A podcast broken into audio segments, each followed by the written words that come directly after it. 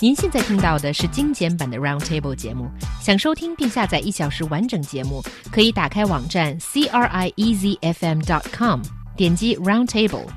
Podcast 用户可以搜索圆桌会议。Mothers have lied to their children since the invention of language, so some people think. Then sometimes the lies are for the mother's convenience, such as the uh, admonition that it is not safe to swim for an hour after lunch. Other times the lies are to protect the child's ego from a harsh reality because the child can't sing on key or play the correct notes on the recorder. But mostly mothers lie to their kids in order to allow the kids to believe that anything is possible if they work hard enough and eat the right foods. Oh, God. Gag me with a spoon. Yeah. I mean, but it sounds like uh, something that all mothers would tell to their children. But uh, what about your moms? And what about you when if you you are a parent? Have you told lies? I remember um, when I was a kid, very, very young, uh, maybe four or five. Um, I just remember there was a question, like I would ask my mom, like she would tell me something, and then I would ask her, Mom, how do you know that? And she'd say, "Well, I'm your mom. I know everything."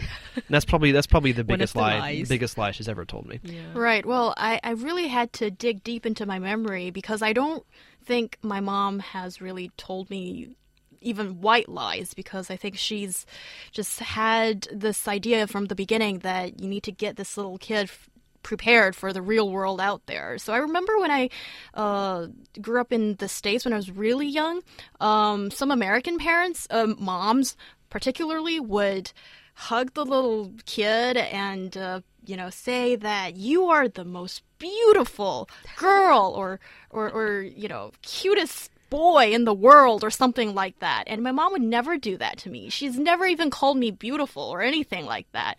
And she's i i, I yeah but i think you know it's just maybe it's, a, Pretty harsh. Well see there's a difference She's never called you beautiful. no never My and mom has never called me beautiful. my mom Really? yeah i think there's a huge Maybe it's a culture thing. It's it's American thing or something? Do do Americans? why wouldn't why wouldn't you? I mean, you you look at your son or your daughter and you say, "Wow, you look great."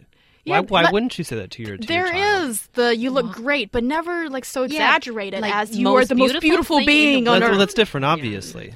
But but my point here is that I think my mom, I don't know, maybe because she's a Chinese mother, that she's you know very like uh, realistic about these things, but sort of soften the edges when Right. she is communicating that very real idea to you. So I always trust her as you know the trusted friend that would tell me the reality and i think that's something very important because as you grow up you realize friends and coworkers and people you meet outside probably won't do that to you and it's sort of an ult- ultimate form of love just to be truthful to your kid Yeah, I, I think so. I think uh, Helen has a great mom that would Thank you, know, you. tell the She's whole great. truth. Yeah, and Well, I think I mean really. I mean, if we look at why why do parents lie to their kids? A lot of times, um, it's it's personal interest. I think you know because they want their child to do something, Exactly. and they don't think it's going to be that harmful. Exactly. Or you're dealing with with a, a, a conversational topic, a topic of interest that the parents just aren't really comfortable talking about, or don't necessarily have a, of a have a good answer to. Honestly, I don't recommend either. I mean, I think that if you're going to try to convince your child to do something, it should be based upon truth, based upon the facts.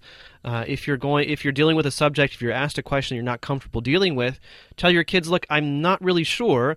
Let's talk about this later." yeah and just don't really lie i think just try to say it in a softer way but not portray a picture that is just unattainable and get that stuck in your kid's head when she or he is older sh- just, just will feel disappointed Yeah, that's true. And the biggest lie my mom ever told me was when I was a kid and I don't want to get up, she'll always say, "If you don't get up this minute, you'll be late." And five minutes later, I get up, I'm not late. You know, that's a That's the biggest. lie. That's the biggest lie. Yeah, it's the biggest lie. That's a pretty small lie. My, my mom is cool.